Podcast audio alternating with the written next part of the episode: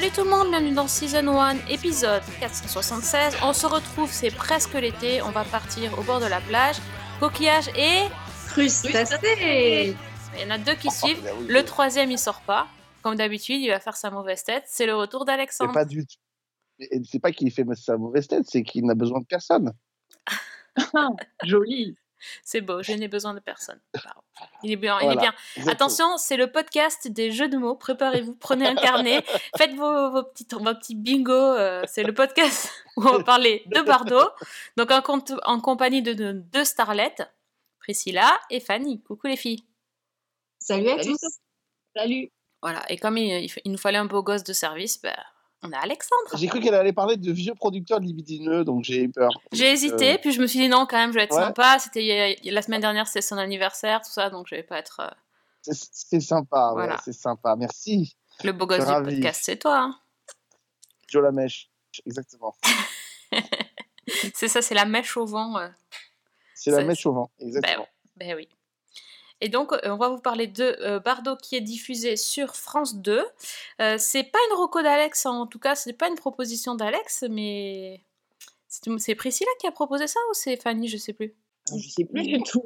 En tout cas, On je sais qu'on l'a, vu et on, a, on est tombé On l'a vu, on y a pensé. euh, On a vu, on y a pensé. Euh, mais, mais du coup, je vais quand même faire pitcher Alex pour, euh, pour lui souhaiter son anniversaire et euh, une, une belle, une Tu belle parles d'un Brigitte cadeau Bardot.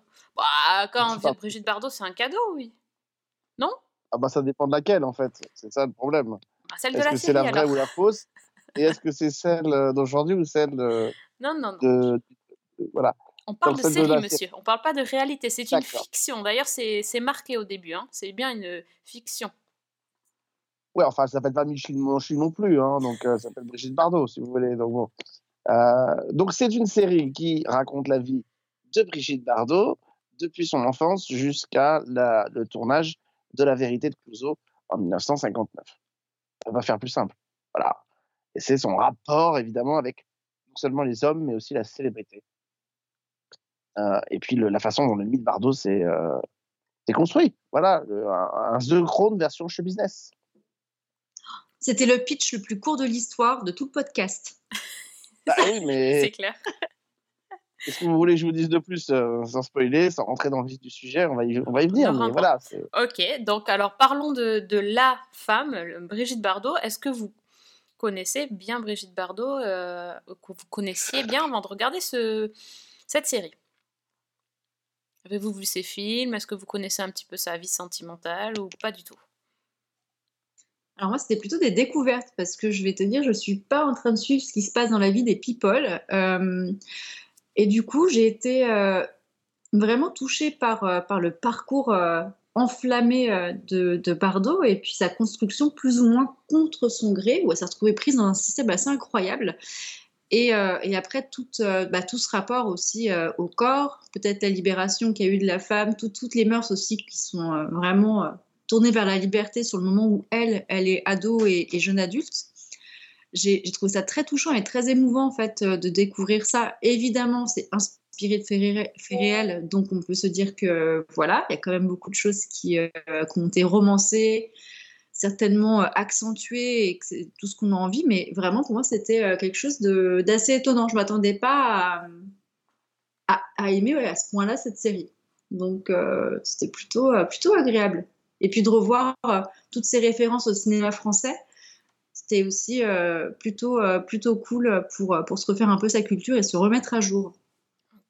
Alors moi, personnellement, moi, personnellement, je connais, de- je me suis aperçue que je connaissais de Bardot euh, le personnage public et à peu près les, on va dire les grandes lignes de ce que tout le monde en connaît. C'est-à-dire, je ne suis jamais vraiment entrée à fond dans sa biographie, euh, sa filmographie non plus, à part évidemment les grands films que tout le monde connaît, euh, Et Dieu créa la femme, Le Mépris, tout ça.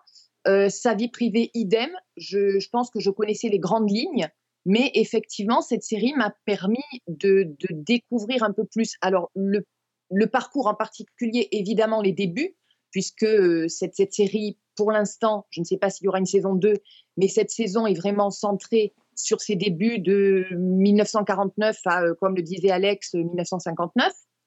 Donc, euh, j'ai découvert ça. J'ai découvert bah, ce parcours sentimental, la manière dont, il s'est construit, l'attitude de cette femme aussi. Alors, c'est vrai que maintenant, on en a l'image d'un sex symbole, d'une femme libre, euh, mais la manière dont c'est amené dans la série m'a fait voir ça sous un autre jour, parce que justement, on voit ce parcours-là et la façon dont elle s'est construite.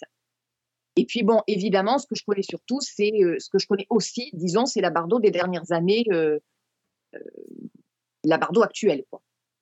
D'accord. Et toi, Alex, alors? Bah, le simple fait qu'on se soit euh, dirigé sur cette série fait que quand même on connaissait Bardot. Sinon, on n'y serait peut-être même pas allé du tout. Enfin, euh, donc, sans connaître sa biographie, sans connaître euh, les recoins les plus obscurs de son intimité, euh, on connaissait Bébé, on connaissait Brigitte Bardot, on connaissait le sexe symbole qu'elle était, on connaissait tout ça. Donc, euh, euh, ça fait partie de ces monuments du cinéma euh, euh, et plus, globalement des monuments de la société française qui sont euh, qui sont assez incontournables aux côtés de voilà de quelques grands noms comme Delon, comme euh, euh, qui sont encore là aujourd'hui. Il y en a plus beaucoup, mais on aurait pu rajouter des Ventura, des Gabin, des gens comme ça. Enfin voilà, ce sont des, des gens qui ont, qui ont façonné le cinéma français tel qu'il est euh, tel qu'il est aujourd'hui et dont on se dit d'ailleurs euh, qu'il ne l'est plus. Euh, je je sais pas si le film montre vraiment que ça s'est fait euh, contre son gré à Brigitte Bardot. J'ai l'impression plutôt qu'elle a embrassé son destin et que justement, parce que c'était pas contre son gré, elle a décidé de faire fi de tout. Et c'est en faisant fi de tout, effectivement, que une image lui est collée à la peau, mais ça, j'ai envie de dire, c'est quasiment immuable à chacun d'entre nous. Si on fait quelque chose contre le, contre le mouvement, on a une image. Si on le fait pas, on a une autre image. Ça, c'est c'est immuable. Mais, mais je crois qu'elle a, elle a justement pris son destin en main. Euh, elle n'a pas subi son destin. Donc, euh, c'est ça aussi que nous montre la série. Donc, euh, euh, la série Elle- qui doit nous emmener potentiellement jusqu'à la décision ultime qui est de, de renoncer justement à tout ça. Brigitte, vous êtes la plus grande célébrité cinématographique du monde. J'ai eu beaucoup de chance. Action À quoi ressemble votre vie? Coupé Ma vie ressemble à une grande prison. Mais quelque part, c'est vrai que le, la première phrase qui, vient, qui me vient en tête quand je pense à la Brigitte Bardot de la série, c'est elle s'en fout. C'est-à-dire que c'est voilà, c'est vraiment euh, une femme qui fait ce qu'elle a envie de faire, ce qui la motive, ce qui lui, ce qui l'attire, ce qui la branche, sans se soucier du qu'en dira-t-on, des conventions, de finalement contre euh, l'éducation qu'elle a reçue, et ce dans tous les domaines. Et c'est ça finalement qui, moi, m'a touchée dans le portrait qui a été fait de la- dans la série. D'ailleurs, c'est exactement ce qu'elle a dit euh, apparemment de... quand on lui a parlé du... de la série. Elle a répondu Je m'en fous. Donc, enfin, exactement. Alors, ce que j'ai, ce que j'ai lu, c'était euh, Je m'en fous, la seule chose qui m'importe, c'est ma vraie vie avec moi dedans. Et pas les biopics à la con. Bon. Je pense que le franc-parler, on l'a.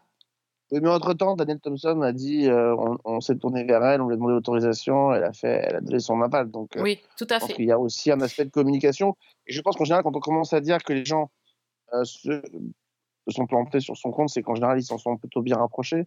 Euh, Mm. Mais, euh, mais pour rebondir sur ce que disait Fanny, je, je, je tempérerai un tout petit peu, c'est-à-dire que euh, quand on regarde la, le, son parcours, finalement, même cinématographique, et Dieu créa la femme arrive très tôt. Mhm. Euh, et en fait, euh, elle devient quasiment, avec ce film-là, le sex symbole que l'on connaît. Et c'est parce qu'elle devient ce sex symbole-là aussi qu'on lui laisse, qu'elle est devenue bébé, on lui laisse faire ce qu'elle veut. Parce que Oui. peut-être que si elle avait eu un parcours plus linéaire d'actrice, peut-être qu'on lui aurait pas laissé faire ce qu'elle voulait et, et d'envoyer valser les conventions. Mais à partir du moment où, où tous les, toutes les planètes s'alignent pour, euh, pour vous donner raison, euh, on se dit que en, en bons commerciaux pouvaient être certains producteurs, euh, qu'on a intérêt à lui laisser faire ce, ce qui lui a permis d'arriver à bébé. Quoi. Mais moi, ce qui m'a étonné en fait, c'était pas forcément euh, le côté euh, sex symbole, parce que c'est exactement l'image que j'avais d'elle. C'est euh, le côté euh, ressenti du public par rapport à elle, notamment des femmes en fait. Euh, tout, ce qu'elle- tout ce qui montre les insultes qu'elle reçoit, ça, je m'étais jamais imaginé que ça pouvait arriver. Autant je, je m'imaginais bien que tout le monde pouvait la désirer, la, la porter au nu, enfin, mais j'avais jamais pensé au, au côté bah, négatif de la chose. C'est-à-dire toutes les La insultes, scène, les jalousies. euh, Ouais, la scène de l'ascenseur était particulièrement violente. waouh. hein. Ouais, celle-là, elle était rude. hein. Ah ouais, elle, elle m'a vraiment marquée. Je me suis dit, waouh, si cette, cette scène est, est véritablement arrivée, eh bien, Il y, y y a cette scène qui m'a beaucoup marquée et ensuite la scène euh, où elle euh, sort euh, et qu'elle quand, elle est- quand elle est enceinte et qu'elle tombe et que les journalistes la prennent en photo Hmm. quand elle essaye de s'enfuir. Ça m'a Ah oui, ça m'a un peu rappelé Diana en fait, toute cette histoire avec les paparazzis. Moi, ça m'a pas tellement étonné que ça lui soit arrivé en réalité, parce que on sait que quand des personnes bougeaient les conventions euh, d'époque un peu frigide et un peu rigide, euh, bah, souvenons-nous quand on regardait l'épisode de, de Code Quantum sur cette station de rock euh, au début des années 60 aux États-Unis, euh, euh, ils se prenaient euh, les, les- débuts du rock'n'roll, c'était ça. C'était euh, aussi des gens qui bougeaient les conventions et qui se faisaient menacer même. Oui, oui, euh, à fait.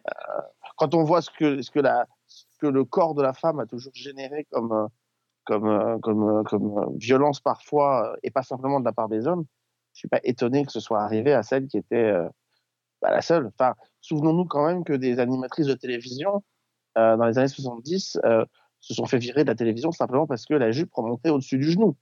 Euh, donc, euh, c'est arrivé. Donc, euh, Mhm. donc voilà. Donc, euh, que Bardot suscite ce genre de violence dans les années 50, ça, ça- malheureusement, ça me choque, ça me choque, ça me choque, mais ça ne m'étonne pas.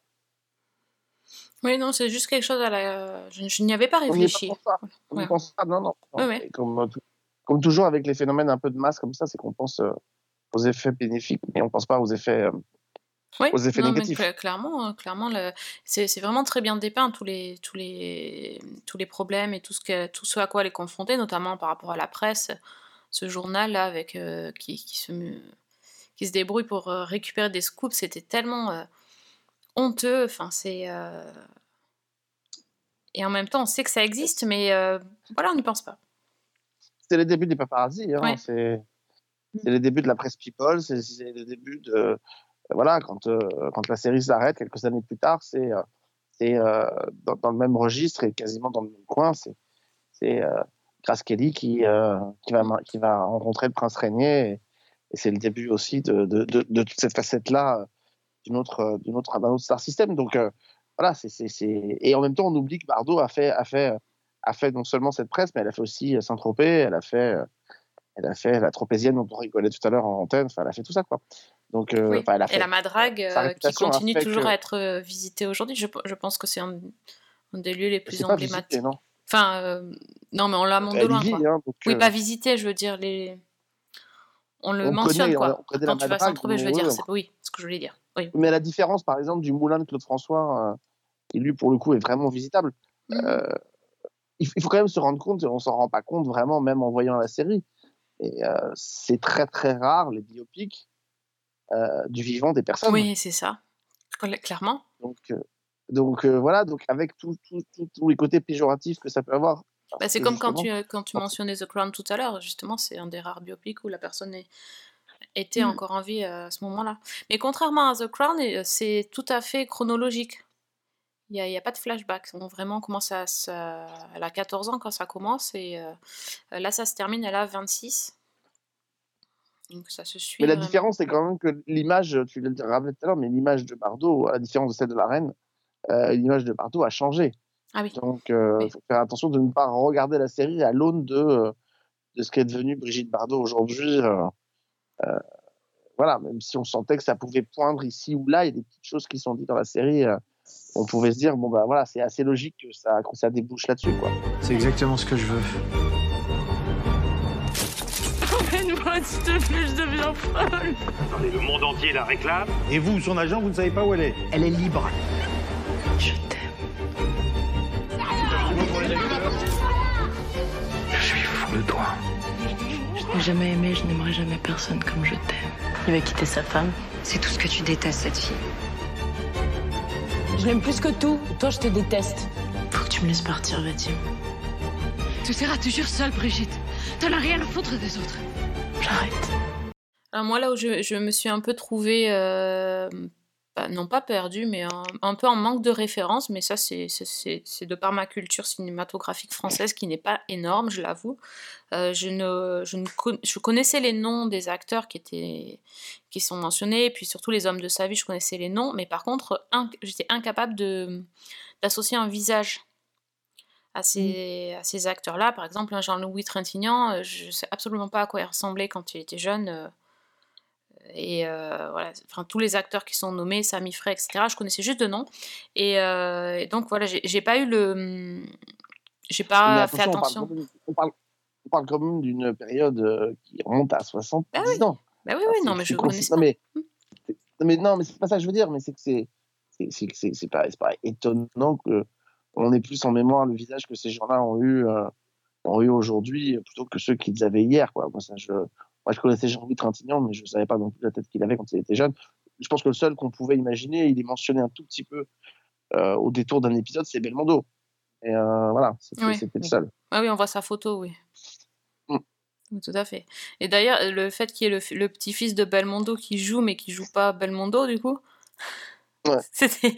J'ai la matin, il a la tête de Belmondo, lui, c'est pas Belmondo. C'était un peu. euh, bon, c'est marrant. Mais non, mais c'est juste pour dire que voilà, je je m'y connais pas beaucoup, euh, ça m'a pas empêché d'apprécier. Euh, par exemple, euh, au départ, quand il y a Sacha Distel, c'est ça, oui. tu vois le gars, je j'avais pas reconnu que, enfin, j'avais pas compris que c'était lui jusqu'à ce qu'ils disent le nom. En fait, t'es censé, normalement, je pense, si tu connais un petit peu peut-être cette époque-là, tu dois peut-être reconnaître, je sais pas. Non, non, pas du tout. Non, tu Pas penses du pas? Tout. Enfin, honnêtement, moi qui connais très. Alors, pour le coup, je connaissais pas Trintignant, mais je connaissais, je connais bien Sacha Distel, je connais bien Gilbert Bécaud. Euh, non, pas du tout. Enfin, ils ont pris deux acteurs qui sont deux acteurs de Ici tout commence. C'est vrai? Euh, et oui, oui, Ah oui, oui. oui, tout à fait. Ah, bah, je connais pas non plus. Euh, celui qui joue Sacha Distel, c'est celui qui joue Guinaud dans, dans, sa- dans Ici tout commence. Et euh, pareil pour euh, Gilbert Bécaud. Euh, et c'est et c'est donc deux acteurs que le grand public connaît, mais ils ressemblent pas du tout. Alors peut-être un peu euh, sur Beko et encore, mais alors Distel, il a strictement rien à voir. Strictement rien à voir. D'accord, ils se Et, et ressemblent. d'ailleurs, c'est intér- Non, non, non, non, pas du tout. Pas du tout. Mais moi, j'avais plus l'impression que les différents acteurs se ressemblaient entre eux. Oui, je suis d'accord. D'ailleurs, ben, par contre, ce qui, est, ce qui est plus amusant, c'est parfois des noms qui ne sont pas cités ou des noms qui sont à peine euh, évoqués euh, et qui sont euh, euh, et qui sont intéressants. Par exemple, euh, la fameuse productrice euh, de euh, qui va prendre euh, qui va prendre bébé sous son sous son aile, Mhm. Madame Gouze La- La première femme. ouais, qui est euh, la première ou non C'est ce qu'ils disent, ils disent que c'est la première productrice euh, femme. Ouais, ouais, tout à fait. Mais qui est, euh, qui est la femme de. D'ailleurs, on le voit dans la série, on le voit vaguement, mais c'est la femme de Roger Hanin. Oui, puisqu'il parle de Mitterrand, mais ça faut savoir aussi. Bah euh, oui, enfin. Et on parle de Hanin, il est à côté d'elle à un moment donné, je crois, dans la série, il apparaît vi- vite Mm. fait. Et euh, voilà, d'un seul coup, je me suis dit, mais putain, mais je connais ce nom. Et effectivement, elle lui présente son beau-frère Mitterrand. Ouais, ouais. C'est- un, peu le seul truc que j'aurais tendance à dire, c'est que parfois, la série joue un peu à, à essayer de caser, mais ça, c'est souvent le cas des biopics, à essayer de caser des noms. euh, Ouais. Et en général, quand on vous les case, c'est un coup de grand coup de coude dans les, dans les côtes en vous disant ouais, T'as vu, il est là, quoi. Bon, après, on n'avait peut-être pas toutes les références non plus, mais euh, je suis pas certaine que déjà tout le monde sache qui est Mitterrand maintenant. Donc, euh, Ouais, quand même, attends. euh, oh, bah, bah non. attends. Mais attends, mais- euh, mais Alexandre. mais Sophie, Mais arrête, non, euh, mais attends, au- au-dessous au-dessous de 40 ans, tu sais pas qui est Mitterrand, c'est pas Au-dessus de 40 ans, tu regardes pas, tu regardes pas France Télévisions un lundi soir, faut arrêter. euh, Oui. Je te- du coup, je te remercie parce que je suis en dessous de 40 ans quand même et je sais qui est Mitterrand. euh. C'est bien. Ah. Je dire, Que tu saches pas qui est Roger Hanin, Madame ça, je, ça, je l'entends. Que tu saches pas qui est François Mitterrand, alors franchement, là, je... Bon, encore des collégiens, je veux bien que on soit un peu sur un questionnement euh, important sur euh, qui est Mitterrand. Mais un collégien va pas regarder Bardot un lundi soir. Oui, c'est ça. Oui, bah après, oui, on, Oui. Revient, on revient sur la cible. Oui, effectivement, bon, c'est vrai. On est d'accord, on va pas regarder France 2 euh, le lundi soir. Bon, d'accord. Donc c'est- c'est c'est pour, euh, c'est pour quand même euh, oui, un public de France 2. On est à- Bon, bah, il faut que je, je demande à mes parents de regarder pour voir si eux, qui ont un peu plus connu cette époque, euh, reconnaissent des choses. Non, mais que parce je- qu'il- il ressemble, enfin, la seule qui ressemble vraiment à, à, à, à ce qu'elle est, c'est Bardot. Voilà, c'est Julia de Nunez, qui est incroyable, qui est, euh, moi qui l'ai, moi qui l'ai eu en face de moi, euh, elle est, elle est, elle est comme ça dans la vraie vie. Qu'on ne peut peut pas dire qu'ils l'ont grimée, il faut, ils peuvent pas dire qu'ils l'ont fait ressembler à Bardot. Elle est Bardot. Ah, vous avez vu Euh, le gars comment il, il casse qu'il il l'a vu en pile en face? Hein, T'as vu? Vous avez vu ça? Le sex symbole de Ah, l'émission là. Si, si j'avais voulu dire que, je- si j'avais voulu me la péter, j'aurais dit que j'avais vu aussi Danielle Thompson, euh, qui est la réalisatrice et Réalisatrice, scénariste oui. de la, de la Oui. série, qui est aussi celle à qui on doit la Boom, euh, Rabbi Jacob, enfin voilà. La classe. Et je l'ai pas dit, tu vois. Je sais me retenir. Tu vois. Je sais être- je sais être- Non, elle est, elle elle a- elle- effectivement dit- à tomber, hein, la Jul- Julia de Nunez, oui, elle, est à tomber. hein. Julia Denez. Elle est à tomber. Et, et d'ailleurs, Danielle Thompson a dit qu'elle avait eu la même sensation en la voyant en casting que quand elle avait vu Sophie Marceau euh, sur les bancs Wow. de- des castings de la Boom. C'est-à-dire, elle a dit qu'on sait que c'est, on cherche et on trouve pas. Par contre, quand on l'a en face de nous, on sait que c'est elle. Ouais. Ah ouais, c'est beau ça. La fille. C'est elle. Moteur. C'est Bardot, première. On a beaucoup parlé de ce qu'on avait vu, mais est-ce que, qu'est-ce que vous avez ressenti? Est-ce que vous avez apprécié? Priscilla, t'as déjà dévoilé un petit peu, disant que t'avais Oui. aimé. Jusqu'au Oui, oui. Tu as aimé jusqu'au au bout? Alors oui, j'ai aimé jusqu'au bout. Euh, J'avais envie de savoir ce qui allait se passer par la suite, même si le rythme était parfois avec quelques longueurs, euh, c'était pas désagréable. Vraiment, si, si je devais vraiment chercher un truc, le petit pouls, euh, euh, voilà, pour, pour dire que je dis quelque chose de négatif là-dessus, ce serait encore une fois le générique qui ne me plaît pas du tout, genre vraiment pas. Ça m'a rappelé celui qu'on avait vu sur le l'adaptation du, livre de Guillaume Musso, un peu dans la même veine, avec une musique pas terrible, un truc, euh, voilà. Et euh, sur les vignettes de fin euh, de- d'épisode, il nous marquait quelque chose. Mais au début, quand, quand on n'a pas le nez sur l'écran, en fait, on n'arrive pas à lire. Et il y a des petites informations qui sont très intéressantes, justement, sur la vie de Bardot, sur euh, les conséquences qui ont suivi euh, ce qui a été ra- raconté dans l'épisode. Donc, je me suis dit, bon, bah, j'ai pensé aux petits vieux qui regardaient ça, et je me suis dit, bah, s'ils n'avaient pas leur loupe et le nez collé sur l'écran, ça pouvait être a- un petit peu difficile à lire. Il y en avait sur d'autres que sur le dernier? Euh, sur tous les épisodes, Bah, juste euh, voilà, hein. l'image tout de suite. euh, eh ben, écoute, sur, il y avait ces petits, ces, ces petits trucs écrits. bah, tu vois, si tu les as même pas vus. Mais non, parce qu'en fait, ça, ça, ça- moi j'ai regardé sur, euh, sur euh, MyCanal en fait, et ça se, ça se lançait automatiquement l'épisode suivant. Donc non, j'ai pas vu, j'ai vu que dans le dernier, et sur le dernier, j'ai fait pause pour, les, pour pouvoir lire. Voilà, donc euh, c'était un tout petit peu dommage, mais vraiment, c'est c'est tatillon. Mais en soi, la série était vraiment bien réalisée. Les, les scènes étaient superbes. Le jeu des acteurs, il y avait franchement rien à dire. Et, euh, et l'intensité qui dégageait aussi, parce que, faut, faut le dire, hein, c'est pas forcément simple déjà d'être acteur. mais alors là, porter l'identité de personnes qui ont existé ou qui existent toujours, eh ben, vraiment chapeau. C'est une belle réalisation. Ok. Fanny, toi? Même avis? Ben, moi, je- oui, même avis, je suis d'accord. J'ai vraiment, vraiment aimé cette série. Je trouve qu'on est sur quelque chose qui, sur le papier, est très classique. On est sur, euh, j'allais dire, sur une série biographique qui est assez classique, qui est chronologique, comme tu l'as dit, mais qui est extrêmement bien faite, qui est déjà portée par euh, bah, Julia de Nunez, qui est absolument, mais qui est, qui est magnifique, qui est, qui est irrésistible et qui, qui incarne Brigitte Bardot de façon absolument magistrale. Euh, en plus de ça, il y a toute une, une époque, une reconstitution d'époque. Il y, a, il y a plein de choses qui, moi, m'ont vraiment plongé dans la série.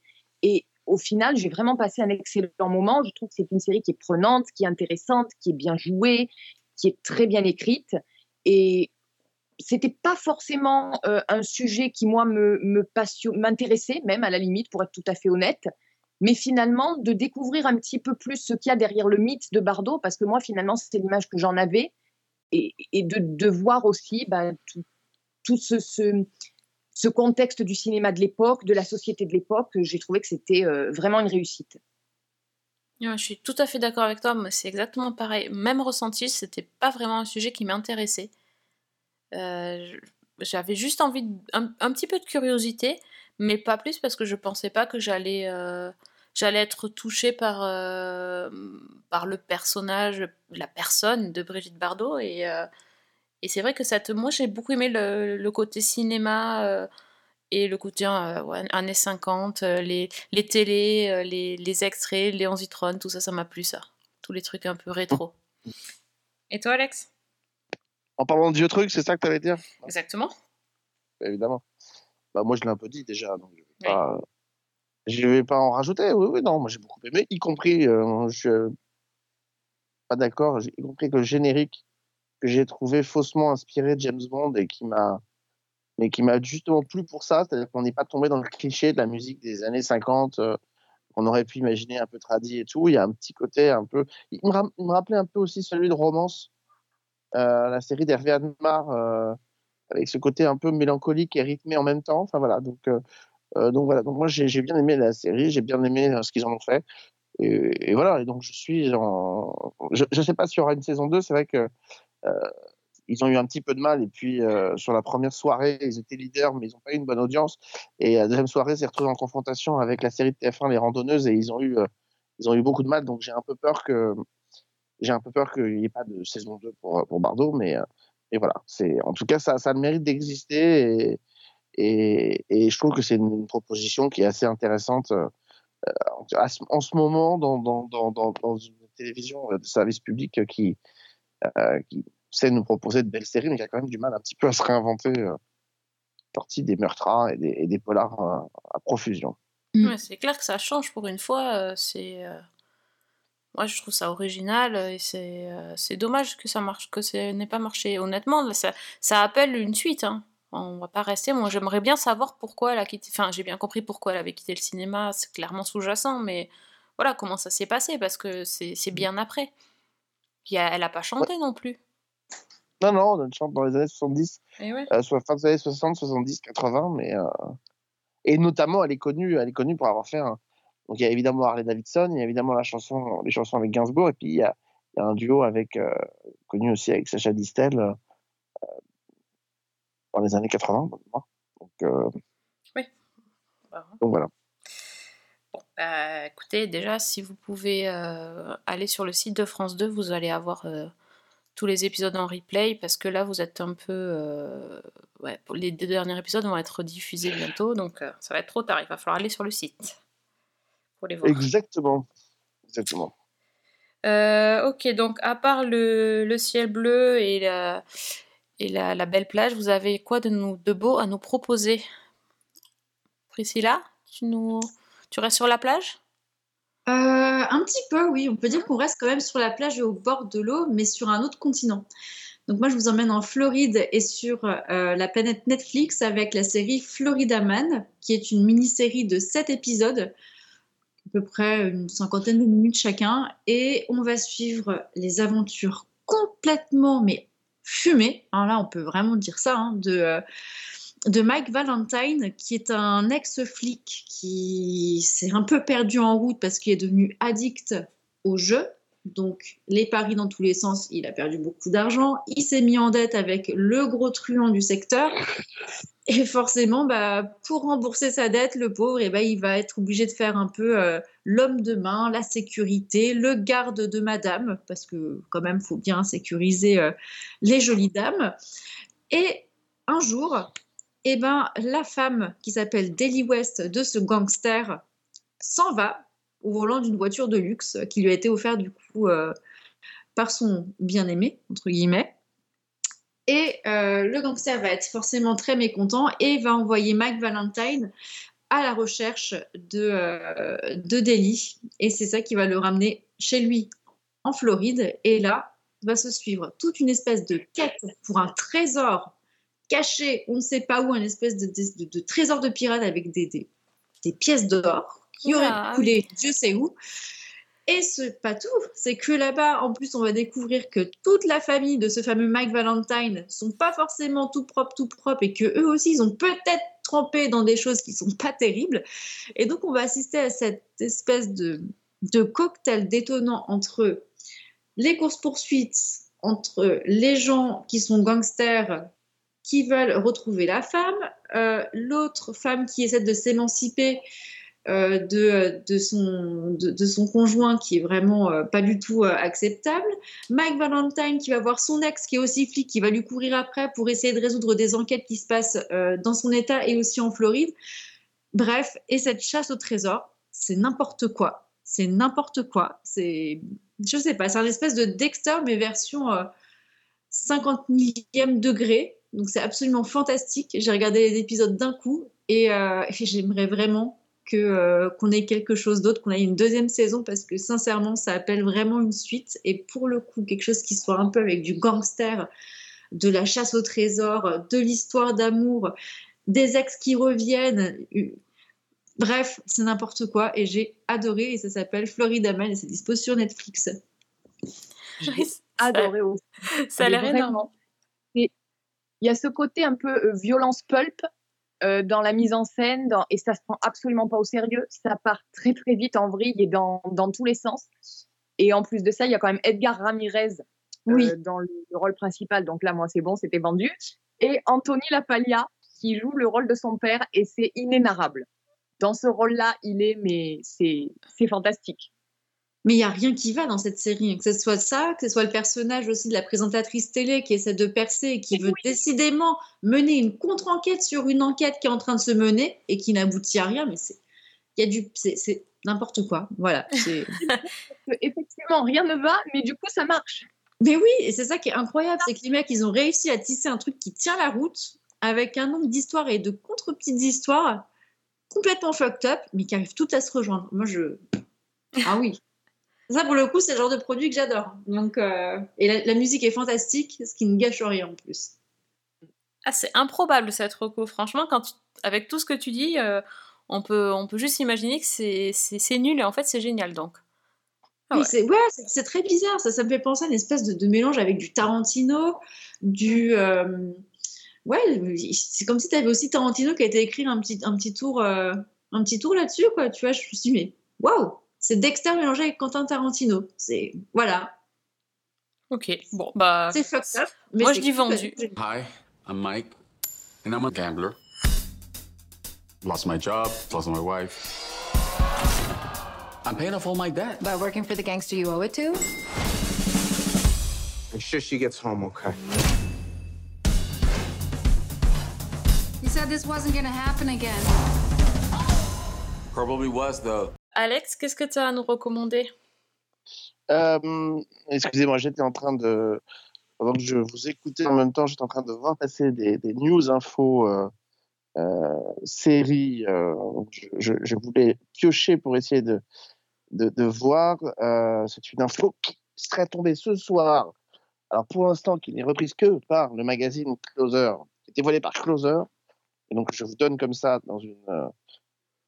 comme ça, je vous la donne et vous en faites ce que vous voulez. Mhm. Euh, D'après une information donc, du magazine Closer qui sortira donc demain, euh, la série Plus belle la vie fera bientôt son retour en inédit sur le grand écran.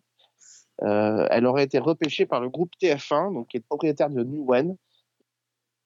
Donc voilà, et la série devrait revenir dès la rentrée 2023. Alors j'avoue que je suis un peu circonspect parce que je, il va falloir qu'ils s'y mettent très très très très très vite.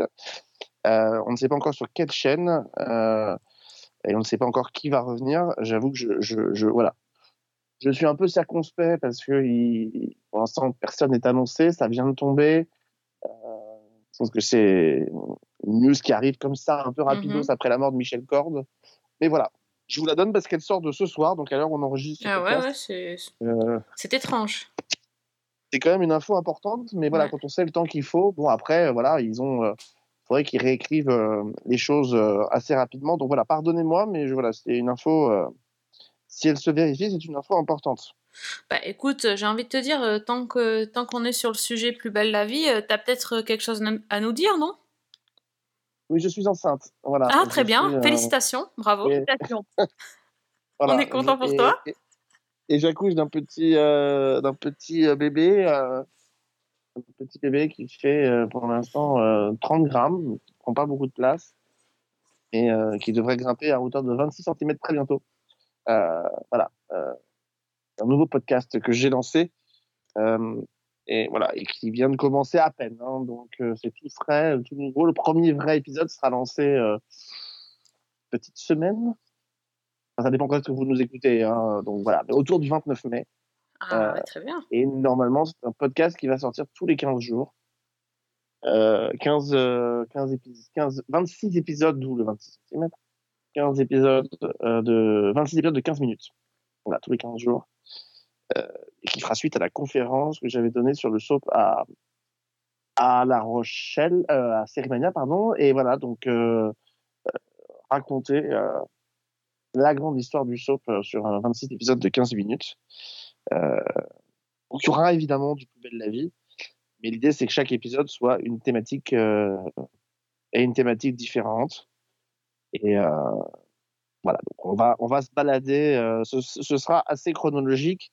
Partira comme je l'ai fait à, à de ce mois d'octobre 1985 euh, où Santa Barbara débarque en France.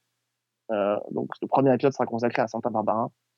Euh, et puis ensuite, on, on remontera chronologiquement et, j'essaie de faire en sorte que chaque épisode donc, soit une thématique différente et puis il y a un titre un peu différent. Donc, euh, on, a, on fait juste une petite épisode préface euh, pour le relier à la mort de Michel Corde, justement. Donc, Roland Marcy, Plus belle la vie, pour celles et ceux qui ne connaissent pas Michel Corde. C'était pas prévu, mais voilà, donc j'ai choisi de le faire comme ça. Et puis ensuite, le premier vrai épisode, donc, qui s'appelle Qui a tué Shining, donc sortira le 29 et ensuite on s'intéressera, euh, je peux vous dire, j'ai la liste là sous les yeux, on s'intéressera ensuite à William et Lee qui ont créé euh, donc les Feux de l'amour, ensuite à Irna la douce, reine du soap en épisode 3. Pas mal Euh, le titre. Pas mal, hein Mhm. Euh, je vous donne juste les premiers. Le- L'épisode 4 s'appellera, je vous remettrai bien un petit peu de lessive pour parler de l'origine du soap. Euh, L'épisode 5 s'appellera Un phare dans la nuit pour parler de Guiding Light. Et puis, Ah oui. euh, voilà. Etc. etc. Euh, Il y aura du euh, Top Chef, il y aura du En plein cagnard euh, pour grand soleil, pour et si tu commences à la fin, mais ça, ce sera dans un an. Et voilà, on, naviguera entre le, le, Daytime Soap et le Prime Time Soap, évidemment. Et pour celles et ceux qui ne me le demandent pas, mais à qui je vais le dire quand même, il y aura un épisode spécial consacré à Côte Ouest, évidemment. Évidemment. On a déjà repéré les, génériques fétiches dans, dans la première émission. Hein. Euh, alors, le générique que vous avez pu repérer, qui est donc celui de Sunset Beach, Évidemment. euh, c'est- le générique euh, du podcast, puisque c'est le générique que j'avais fait pour la conférence. Euh, c'est voilà, je, je trouvais que c'était celui qui était le moins, euh, le moins marqué, en même temps celui qui est un peu familier. Donc, euh, Est-ce que je dois m'inquiéter, autres- docteur, que je reconnaisse le générique de Sunset Beach aux premières notes Je Ah, pense ce que c'est un, c'est un signe de syndrome de stress post-traumatique Ah ouais, après c'est tous ces ça. podcasts. Je crois. Ah, c'est- pas- comme si je l'avais pas mentionné plein de fois. Donc, euh, Mm. donc, donc voilà. Donc, euh, non, mais voilà. Le plus difficile va être de faire rentrer euh, euh, 100 ans de soap euh, en 26 épisodes et surtout en 15 minutes à chaque fois. Ouais. Et voilà. J'avoue que c'est un challenge que je, redrais- que je relève euh, bien volontiers et qui est assez, euh, assez marrant à faire. euh. C'est très différent des autres podcasts que j'avais fait sur euh, la création des séries où j'avais fait des, podcasts un peu, euh, un peu comme ça sur, euh, sur VL à l'époque du confinement. Là, c'est très différent. Il faut vraiment, j'essaie vraiment de le faire euh, comme un soap, avec trouver quand je le peux des extraits des soaps, comme dans la préface. Il y aura dans le premier épisode, évidemment, des extraits de Santa Barbara. Donc voilà, donc, voilà. Essayer de rendre ça un peu sympa et en même temps de sortir de son côté un peu poussiéreux et un peu, et un peu vieillot. Donc euh, voilà, donc ça sortira tous les lundis, enfin un lundi sur deux, vers 18h sur le site de VL et ce sera pour celles et ceux qui me le demandent dans le- tous les podcasts de la loi des séries euh, de- que je fais sur VL ou qu'on fait avec Vivien, puisqu'il y a aussi Vivien le jeune, sont tous dans le flux RSS de la loi des séries sur VL.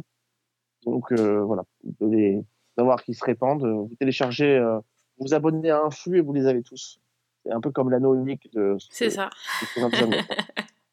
un flux RSS pour les gouverner tous. Exactement. Et alors, je peux même préciser que c'est pour euh, tout public parce que même quand on n'aime pas les sops, qui est tout à fait mon cas, c'est quand même très intéressant. Donc, euh, Ah, le but, c'est justement voilà. parce que je, je voulais que le public qui n'aime pas ça, en tout cas qui aime les séries suffisamment pour s'intéresser, mais pas assez pour être euh, accro au soap et avoir euh, 45 bouquins comme moi j'en ai sur le sujet, euh, je me dis que 15 minutes, c'est un format qui est, assez très bien. euh, Ouais, très bon format. accessible Ouais. parce que voilà, ça évite d'être que ce soit trop long et que donc on perde parce que je me dis qu'au bout de, de plus de 15 minutes, les gens qui n'aiment pas, là pour le coup, on les perd. Et 15 minutes, c'est assez fun. Et puis si j'arrive à créer un, des petites références à chacun des épisodes d'un épisode à l'autre, ce qui est le but, évidemment, vous allez voir, je vais m'y amuser, euh, je vais m'y amuser aussi. Euh, voilà, ça pourrait être, euh, ça pourrait être sympa à faire. Quoi. Eh bien, on va écouter ça de toute façon. On va suivre 29 ça avec attention. 29 mai, donc SOP. Sur le flux de la loi des séries. C'est important. Exactement. Et, et je rebondis sur ce que vous disiez, puisque vous étiez dans le sud de la France. J'ai- Quand j'ai fait le cas de série, j'ai vu le premier épisode d'une série qui se passe aussi dans, le- dans ce coin-là. C'est le premier épisode d'une série que moi qui était complètement passé sous mes lignes radar. Alors je savais qu'ils ils en avaient parlé à Cannes Série, mais c'est une coprode de TF1 et ça s'appelle Cannes Confidential. Euh, alors c'est c'est- sur le papier, honnêtement, ça sent très mauvais. Mais j'ai vu le premier épisode et ça m'a beaucoup fait marrer. J'ai trouvé ça assez fun. Euh, imaginez que c'est une série policière qui se passe à Cannes, qui s'appelle donc Cannes Oui. Confidential, Oui. et qui réunit quand même au casting, attention, donc Scheim, des idées de Oui. Lucie Lucas, donc la. Clem, Mhm. et Jimmy Bumber. Jamie Bamber Oui. Sérieux? Ouais, tout à fait. Oh là là. Tout à fait. Dans une série qui, euh, qui euh, reconnaît à peu près toutes les influences à, à des petits clins d'œil et des influences à Amicalement Vôtre. L'idée, c'est un, un binôme de flics qui vont devoir s'allier avec un escroc, un espèce d'arnaqueur professionnel, euh, qui est donc joué par Jimmy Bamber, et Mhm. qui va les aider dans leurs enquêtes parce que lui-même peut les aider. Euh, lui-même a été certainement, on le devient, victime de la même personne qui a envoyé le père de euh, Lucie Lucas en tôle, qui est joué par Jean-Hugues Anglade. Et, euh, et voilà. Et donc, euh, lui, il a un côté, vous verrez, le look, euh, il a un look un peu à la Patrick Jane. il cabotine comme Patrick Jane, il le fait ex- extrêmement bien. Ouais, bah, Et il est beau gosse, quoi, déjà. Ouais, ouais, il est beau gosse, puis il est drôle, enfin, c'est assez amusant, euh, leurs références. Il y a un fil rouge, donc, qui s'étale, qui est dans tous les épisodes, qui est évidemment à la fois son histoire perso, on doute bien qu'il n'est pas celui qu'il prétend être, et en même temps le, le complot qui en- envoyé en prison le père de, le père de, de l'une des flics. Euh, voilà, donc ça, c'est hyper, euh, ça marche super bien. Alors après, le seul truc qui est un peu embêtant, c'est que bah, c'est une coprode, et que donc c'est quand même la seule série dans laquelle tous les gens, les habitants de Cannes parlent anglais. ça, voilà. C'est c'est juste le truc absolument, voilà. Mais on a vu qu'un seul épisode à Cannes, donc je peux pas vous en dire plus. Ça va arriver dans quelques mois sur TF1. Euh, et j'avoue que le premier épisode, j'ai trouvé ça plutôt fun. C'est pas une grande série, je vous mentirais en disant ça, mais euh, c'est euh, c'est euh, c'est vraiment assez plaisant, assez fun. Il y a vraiment clairement un clin d'œil à Amical Monroe dans le premier épisode, puisqu'ils font une course poursuite entre la moto de Jelly Bamber et la voiture du flics, Ah oui. euh, comme dans le pilote d'Amical Monroe. Donc voilà, donc c'est plutôt fun, c'est frais et léger, et je pense que ça fera une bonne série de divertissement, euh, comme il y en a beaucoup en ce moment. Voilà, Ouais. c'est assez, ça marche, ça marche bien. D'accord, parce que c'est c'est vrai que sur le papier, là, je suis assez d'accord avec toi, ça me vend pas du rêve. Hein. Non, non, sur le papier, ça vend pas du rêve. Ouais. Et, et, et je dois dire que, bah, je dois dire que, il n'y a pas ce putain de, de, de fait de parler en anglais. Franchement, là, pour le coup, je, je dis quand en plus en France, quoi. C'est vrai que les gens sont quand même des branques en, en anglais. Et d'un seul coup, de les voir tous parler en anglais, y compris le petit, port- le petit pêcheur de poissons sur le port de, sur le port de Nice, qui parler anglais en rentrant de son truc. Ça fait un truc qui est complètement délirant, quoi. Mais voilà. En fait, on a mis ça de côté parce que sur TF1, de toute façon, ils parlent tous en français. Euh, bah, ça marche plutôt bien. Et puis, c'est honnêtement, euh, c'est sublime carte postale pour, euh, pour Cannes. J'ai dit Nice, d'ailleurs, c'est pas Nice, c'est Cannes. hein. Évidemment, c'est Cannes Confidential, c'est pas à Nice. Mm. Mais voilà, mais, euh, mais c'est une sublime carte postale. On est dans les grands hôtels de la Croisette. Enfin, voilà, c'est magnifique, quoi. Bon, c'est un divertissement, quoi. Ouais, Un on bon divertissement, voilà. Un bon divertissement. Ah ben j'encha- j'enchaîne euh, sur ça parce que moi aussi j'ai vu un divertissement et de TF1 donc euh, ça, ça me paraît euh, juste pour dire que j'ai commencé à regarder HPI saison 3 et on parlait cabotinage, on parlait on, on- on y est. Alors il y a tout, tout ce Ah qui oui. m'agace dans oui, c'est ça. Le, le- le- le méga cabotinage d'Audrey Fleurot dans le rôle de Morgane Alvaro, donc la fameuse enquêtrice euh, en HPI qui, dans la saison 3, n'est plus enquêtrice euh, de police, mais qui a repris son ancien euh, métier de, femme de son ancien job de femme de ménage euh, et euh, qui essaye de couper les ponts avec la police. Mais évidemment, bah, c'est pas possible, on peut pas rester sur cette formule-là. Donc il faut évidemment qu'il se passe quelque chose. Dans ce cas précis, c'est la disparition de sa patronne euh, chez qui elle fait le ménage. Comme c'est la femme de ménage et qu'elle repère tout, forcément ça aide. Et, euh, ça relance un petit peu euh, voilà, la saison 3. Euh, et ben, encore une fois, je suis sûre que sur le papier ça me plaît pas, mais en fait en vrai ça me plaît. Je sais pas expliquer pourquoi. C'est, c'est, j'ai trouvé ça drôle, j'ai trouvé ça tellement, euh, tellement too much en fait que du coup ça, ça passe. Euh, L'ouverture de l'épisode c'est, une parodie de clip de rap. C'est- Je trouvais ça trop marrant. Euh, tout ce qui se passe avec dans les rebondissements, c'est tellement énorme, mais du coup ça passe crème. Et, euh, et j'ai trouvé ça. Moi, j'étais contente de revoir la série. Euh, ce qui m'a fait marrer, c'est que les gens ils gueulaient parce qu'ils disent. Enfin, les, les téléspectateurs râlaient, pardon, parce qu'il n'y a eu que- qu'un seul épisode diffusé euh, le jeudi, alors qu'on est habitué à deux par, euh, par soirée. Et donc là, c'était scandale, vous avez gâché notre soirée. Enfin. Internet, quoi. Et euh, bon, tout ça pour dire Alors que. c'est comme ça depuis la saison 1, pardon. Exactement. En fait, au départ, ils, diff- ils diffusaient par deux, puis ils ont vite compris que la série cartonnait, donc ils allaient euh, calmer le jeu et puis ils en mettent qu'un euh, par semaine. Là, ils ont commencé direct à en mettre qu'un. Les gens se- se- s'insurgent et, et au final, c'est pas plus mal. Bon, derrière, il y a des rediffs, donc c'est un peu la... c'est ça qui est dommage en fait, c'est que ils savent pas capitaliser sur le fait d'avoir deux séries, euh, deux épisodes inédits de, de deux séries différentes. Ça, ça serait peut-être tellement top. Ben non, ils ont collé en plus des, des rediffusions euh, de, des saisons précédentes, donc c'est idiot. Enfin, c'est idiot. C'est Non, c'est énervant. c'est- pas idiot, Non, mais c'est c'est pas- Non, mais c'est pas idiot, c'est que si vous mettez deux séries différentes, les gens s'en vont. C'est ça qui est dommage. Et après, en Ah oui, plus, il y a des rediffs de Balthazar derrière. Enfin bon, c'est la soirée, euh, c'est un peu dommage, euh, mais bon, c'est comme ça. En même temps, vu qu'ils commencent à diffuser à 21h15, euh, Et que, les, et que, il faut le dire, les épisodes sont beaucoup plus longs cette année, ils font quasiment une heure à chaque fois. ouais, ouais. Comme si ça avait été anticipé. Donc, si vous rajoutez la page de pub, en vrai, le premier épisode se finit vers, vers 21h20, 25, quoi. Enfin, 22h25. 22h20. Oui, oui, non, ça finit quasiment. C'est clair, c'est clair. Et puis, en fait, euh, tous les épisodes ne, sont pas terminés. Donc, ils sont encore en post-production sur les derniers épisodes de la saison. Donc, de toute façon, s'ils en, en collaient deux par semaine, euh, ça serait peut-être un peu juste pour eux au niveau timing aussi. Donc, bon, Ouais, non, ils l'auraient juste diffusé plus tard. Mais... ouais, mais voilà. Donc, bon, Et on nous, annonce une énorme, on nous annonce une énorme surprise euh, dans le huitième épisode, dans, le dernier de la série. Ah, ok. C'est ce que, je ne sais pas ce que c'est, mais c'est ce qu'a dit Audrey Fleurot dans une interview. Donc, euh, donc voilà. Bon, bah, très bien. Très bien. Hâte de voir ça, tu vois. Ah, voilà. Tu, as- tu- tu l'as vu, Fanny, le premier? Euh, ouais, moi, moi je suis d'accord avec toi, c'est-à-dire que c'est. En fait, on- maintenant, euh, on sait ce qu'on va trouver. Oui, ah bah oui. C'est-à-dire, effectivement, c'est too much, euh, les rebondissements sont énormes, c'est. Mais c'est c'est l'essence de la série, quoi. Madame Alvaro, il faut vraiment que vous arriviez à garder un travail. Vous avez d'autres compétences qui ne sont pas inscrites dans votre dossier. Je sais faire du patin en arrière. Et puis sinon, je suis HPI. Accrochez-vous, on part en filoche. Bon, et toi, Fanny, alors, qu'est-ce que tu as vu? Alors, ben moi, la semaine dernière, quand on avait très subtilement euh, teasé qu'on allait parler de Bardot euh, à grand renfort de Madrague, de Saint-Tropez et de Tropézienne, je vous avais promis qu'on allait remettre le couvert euh, côté gastronomie. Donc, euh, ben en fait, j'ai pas une, j'ai pas deux, j'ai trois séries. Alors, rassurez-vous, je vais quand même être euh, Oh. assez bref. qu'il y a... Ah, on peut faire assez concis quand même. On n'a pas peur je de l'indigestion. Attendez, je me mets en- je, je m'allonge. Eh ben, bonne nuit, qui d'ordine. Euh, donc, euh, j'ai vu trois séries euh, que je, je traite en bloc en fait parce qu'elles sont très similaires. Ce sont trois séries japonaises qui sont tirées de manga, euh, toutes avec des épisodes d'une vingtaine de minutes, qui parlent de gastronomie et en plus elles sont toutes les trois sur Netflix.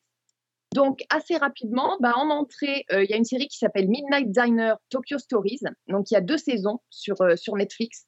Et l'histoire, en fait, ça se déroule dans un restaurant du centre-ville de Tokyo qui n'ouvre que la nuit. Euh, donc c'est une espèce de petite gargote qui est pas vraiment, euh, qui fait vraiment pas de mine. Et la particularité, en fait, c'est qu'il y a qu'un seul plat. Il y a que du ragoût de porc. Mais le propriétaire et cuisinier euh, cuisine à peu près n'importe quoi pour ses clients du moment qu'ils arrivent avec les ingrédients. Alors effectivement, on le voit en train de cuisiner ou au comptoir, mais ce qui est intéressant, le, cœur de la série, c'est que bah, c'est l'histoire des clients, que ce soit des réguliers ou des clients occasionnels qui viennent euh, la nuit dans ce restaurant, soit parce qu'ils sont insomniaques, soit parce qu'ils travaillent de nuit, soit parce qu'ils se trouvent dans le quartier par hasard. Et, en fait, euh, donc chaque épisode porte le nom du plat qui va être cuisiné et raconte l'histoire d'un de ses habitués ou d'un visiteur du restaurant.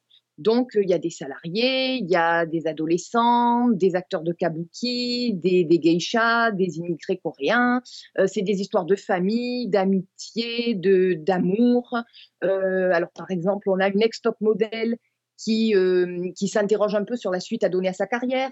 On a un jeune homme qui a grandi dans un orphelinat qui cherche sa mère biologique On a un homme qui est, qui est fou amoureux d'une femme qu'il a rencontrée dans ce restaurant. Elle, elle est passionnée par l'astrologie et donc par ce biais-là, il va essayer de la séduire.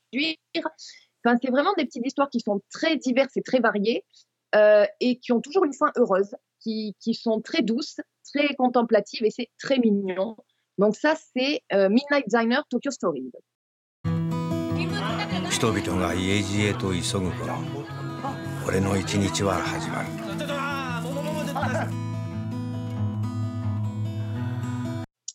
Ensuite, en plat de résistance, ça c'est mon petit chouchou, c'est Samouraï Gourmet. Donc, euh, bah, c'est l'histoire d'un homme qui s'appelle Takeshi, euh, qui vient de prendre sa retraite. Et on nous explique en générique que, en gros, euh, avec la retraite, il a perdu son statut d'actif, le soutien de son entreprise, et que bah, il se retrouve un petit peu sans, sans trop quoi faire, sans savoir quoi faire de sa vie. Et donc tout commence concrètement le matin de le premier jour de la retraite de Takeshi, qui se réveille et qui ne sait pas quoi faire de sa journée. Et un petit peu par hasard, il se retrouve euh, vers midi dans le quartier où il habite, donc qu'il a toujours connu, et il remarque un restaurant qui, n'avait jamais attiré son attention. Il y entre et il décide de déjeuner et de prendre une bière. Sauf que pour cet ancien salarié à la mode japonaise, bah, c'est un peu casser les règles de prendre une bière en mi-journée. Et c'est là que bah, Samouraï Gourmet, c'est-à-dire que lui apparaît dans son imaginaire un samouraï qui, euh, avec son chignon, son sabre en armure, une espèce de double, euh, d'alter ego, qui s'affranchit de toute contrainte sociale et qui, lui, n'hésite pas à boire du saké en pleine journée. Et en fait, la particularité de la série, c'est qu'à partir de ce moment-là, dans chaque épisode, Takeshi va faire une découverte culinaire dans un restaurant différent.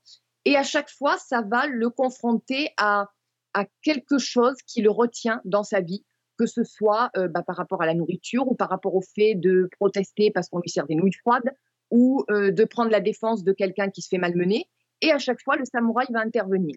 Et c'est très, alors c'est un peu étrange au début, mais euh, ça construit un portrait qui est très touchant de, cet homme qu'on voit complètement perdu une fois qu'il n'a plus cette identité d'employé dans la société japonaise.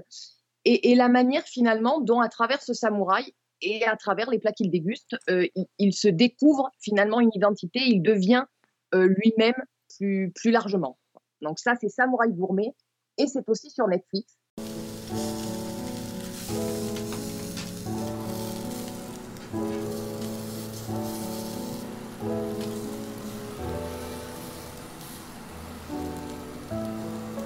Et je finis par, euh, ben, par le dessert, forcément. Euh, une autre série qui est sur Netflix qui s'appelle Kantaro, le salarié amateur de sucrerie. Euh, et c'est, alors là, c'est clairement, euh, tu te dis que les scénaristes ont, ont pas lésiné sur le saké. Donc, l'histoire, c'est donc l'histoire de Kantaro, qui est, pour vous la faire vite, salaryman, donc il travaille dans l'administration, il est salarié à son bureau. Il est, en fait, il travaille dans une maison d'édition et il démarche les libraires dans plusieurs quartiers de Tokyo, mais il a une double identité. C'est-à-dire que sous le nom de Sweet Night, le chevalier des sucreries, il tient un blog et il rédige des chroniques sur tous les lieux tokyoïtes qui proposent des desserts. Et son objectif, c'est de goûter tous les meilleurs desserts de Tokyo.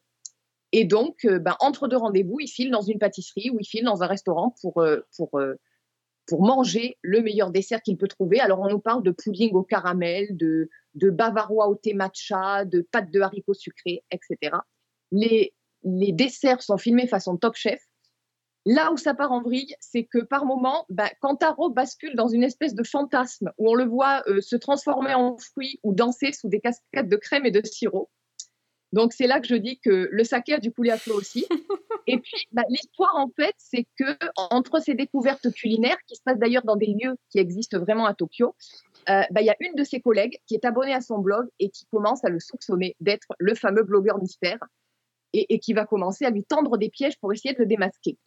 Euh, et c'est une série qui est très étonnante, qui est probablement le, le- ce que les Japonais font de mieux dans le footrack et déjanté, mais qui est aussi euh, bah, très appétissante et très. euh, qui a des petites notes de poésie aussi, parce qu'il y a des desserts qui évoquent des souvenirs d'enfance, parce qu'il y, a- y a des petites choses comme ça. En, fait, entre ces trois séries, on sent euh, le, le pouvoir évocateur de la nourriture dans le côté émotionnel qu'elle peut avoir, dans les souvenirs et, et dans tout ça en fait. Et c'est donc trois séries que j'ai, alors que j'ai aimé diversement. J'ai eu clairement un gros coup de cœur pour Samouraï Gourmet, mais euh, bah, les trois sont à découvrir sur Netflix. Donc histoire de se faire une bonne orgie de, de plats, de desserts et de et en plus de pas prendre un gramme puisque c'est sur les écrans. その会社の営業部には外回りの時間中に人知れず 密かに甘味巡りに精を出す男がいるという本日から吉兆出版営業部で働くことになりました雨谷勘太郎と申します Oh là là, mais, mais ces recos, Fanny, c'est c'est incroyable. Moi, moi, je crois que je penserais préférer commencer par le dessert. Voilà. C'est très spécial, mais c'est Ouais, je- Voilà. le dessert me, me fait drôlement envie. Je crois que c'est la plus japonaise des trois qui est surjouée, mais façon manga, c'est c'est énorme. Et dans le genre, c'est assez bien. Mais ça donne faim. Par contre, j'aimerais bien voir euh, l'algorithme de, de Fanny hein, chez elle sur Netflix. Ça, ça doit être euh, quelque chose. Hein. Non, mais là, je pense qu'il faut blâmer. Je pense qu'il faut blâmer Makanaï, dont j'avais parlé il y a quelques temps. Je pense Ah que oui. l'algorithme, c'est nourriture, série japonaise, envoyons tout. Et D'ailleurs, j'en entends beaucoup plus parler maintenant de Makanaï. Et à chaque fois, je me dis, Fanny en a parlé avant. Non, bah, voilà, fallait pas me promettre des desserts japonais. Tu vois. C'est ça. Bon, bon, bon, mais merci pour toutes ces gourmandises. euh, ça fait drôlement plaisir. Euh, Alex, est-ce que tu as une autre euh, reco pour nous? Euh, écoute, je voudrais juste mentionner pour les amateurs de longs trajets en voiture, comme Sophie avec ses enfants par exemple, euh, la sortie de, de- de deux albums euh, en CD concernant évidemment les séries. On parle des séries. Euh, D'abord, c'est des gens que j'aime bien. Ils font un bon boulot et ils ont pas forcément. euh, c'est pas toujours évident parce que ça coûte cher de produire des CD. C'est la collection euh, de CD Télé 80 euh, qui existe depuis maintenant une dizaine d'années qui ambitionne de ressortir les, les bandes originales de, de dessins animés des années 80. Euh, le dernier en date, ils ont sorti Les Maîtres de l'Univers, ils ont sorti Bomber X, ils ont sorti des choses comme ça. Le dernier album qui vient de sortir, c'est un album spécial consacré à Noam, quand il chantait des chansons euh, dans les années 80 de, de, séries de super-héros. Euh, donc il y a évidemment euh, euh, la série Goldorak, mais il y a aussi les 4 Fantastiques, et puis il y a des reprises, euh, des, des, séries- des séries comme euh, My Thor, et puis c'est un double album, donc dans le deuxième album, il y a des histoires, comme ça existait à l'époque, quand on était petit, il y avait des 45 tours ou des 33 tours qui sortaient avec des histoires racontées avec les voix des héros euh, des séries. Et là, il y a des histoires intégrales de, de Superman, de Goldorak, de Spider-Man. Euh, voilà, donc c'est un album de la collection Télé 80, il vient de sortir, euh, et il est dispo en achat sur télé80.com. Voilà, ils font un chouette boulot, c'est bien de les soutenir. Donc, euh, donc voilà. C'est sympa comme, concept, je trouve, le, le double CD. Ouais. Très sympa. Ouais, ouais, là, c'est un peu CD. Ouais. D'habitude, c'est plutôt des CD uniques. Oui, oui. Euh, ils ont fait il n'y a pas longtemps une, un, un, un vinyle aussi dédié à Jean-Paul Césari. Euh, mais voilà, de temps en temps, ils font des choses comme ça intéressantes. Ils ont, fait, ils ont accès souvent à des, à des BO qu'on voit- n'avait pas l'habitude de voir et qu'on voyait jamais. Donc, euh, donc voilà, donc ça, c'est hyper intéressant. Euh, radicalement différent, c'est une autre société de production qui édite des CD qui s'appelle Music Box. Et là, ils viennent de sortir un- en hommage à un grand compositeur qui nous a quitté il y a quelques mois qui s'appelait Claude Bolling.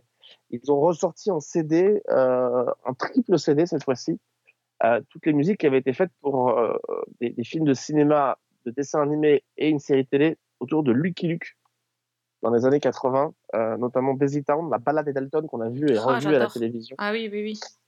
Et euh, donc, toute la, donc toute la BO de Daisy Town et de la balade des Dalton est ressortie. Et puis, il y a toute l'intégralité de la série, euh, enfin, de la BO de la série, deuxième série de Lucky Luke euh, des années 80, fin, début des années 90, qui est ressortie. Donc, avec toutes les musiques, il y a une quarantaine de titres qui sont sortis et qui sont dispo là-dessus. Euh, L'album vient de sortir. Euh, donc, c'est toutes les musiques composées par Claude Bowling.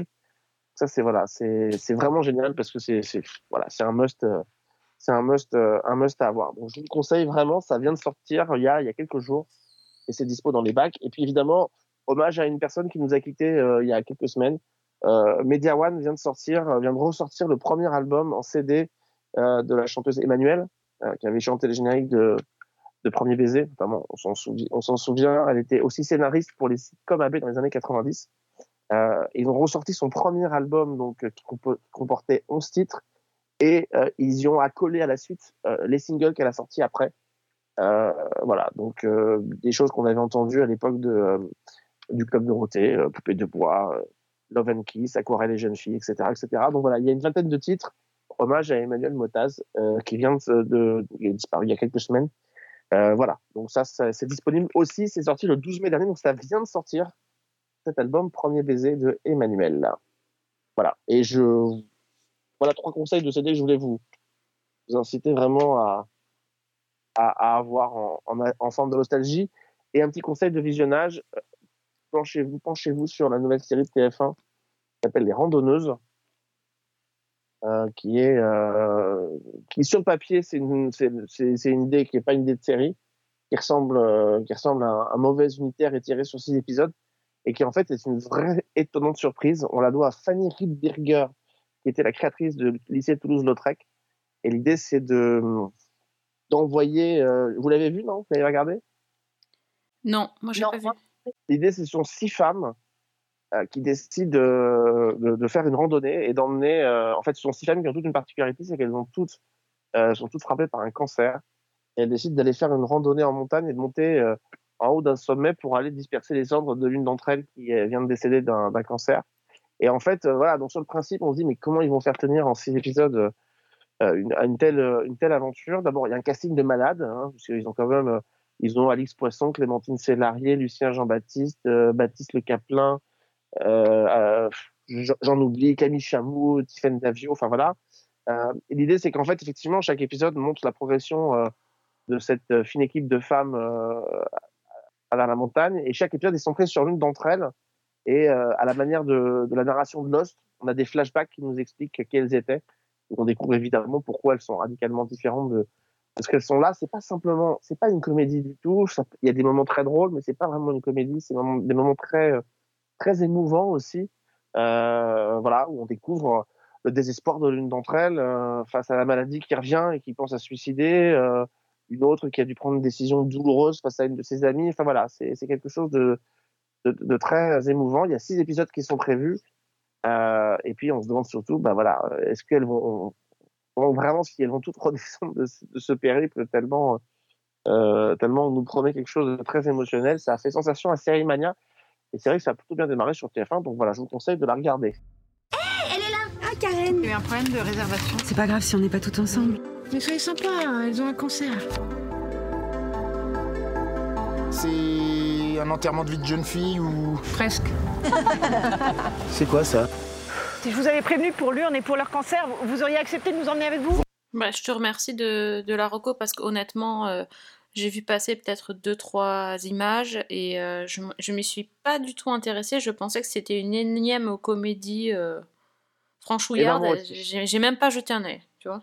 Et ben moi aussi, je pensais quand ils ont annoncé le projet sur TF1, je me dit putain, ça sent encore une espèce de comédie à la Camping Paradis, Mm. euh, avec euh, des- de, la, de la potacherie à tous les étages. Et en fait, pas du tout. Je vous ai dit, hein, c'est écrit par euh, donc Fanny Riedberger qui a, qui a signé Toulouse-Lautrec et qui a, qui été quand même une belle réussite euh, de ces derniers mois.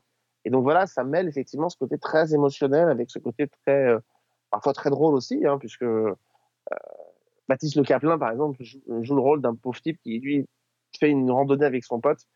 Il vient de se faire larguer par sa copine et en fait, il passe euh, quasiment les quatre premiers épisodes à parler que d'elle, alors qu'il censé tout faire pour l'oublier. Donc voilà, il y a des moments qui sont aussi très, très rafraîchissants. Mais enfin, on a aussi euh, des vrais moments d'émotion. Clémentine Célarié est hallucinante et en plus, quand on connaît son, parcours récent, euh, où le cancer a été euh, euh, l'a touché. En plus, la série parle vraiment de ça, c'est-à-dire qu'on on les voit. Enfin, il y a Elisa, Elsa Lamigoni aussi que je n'ai pas cité.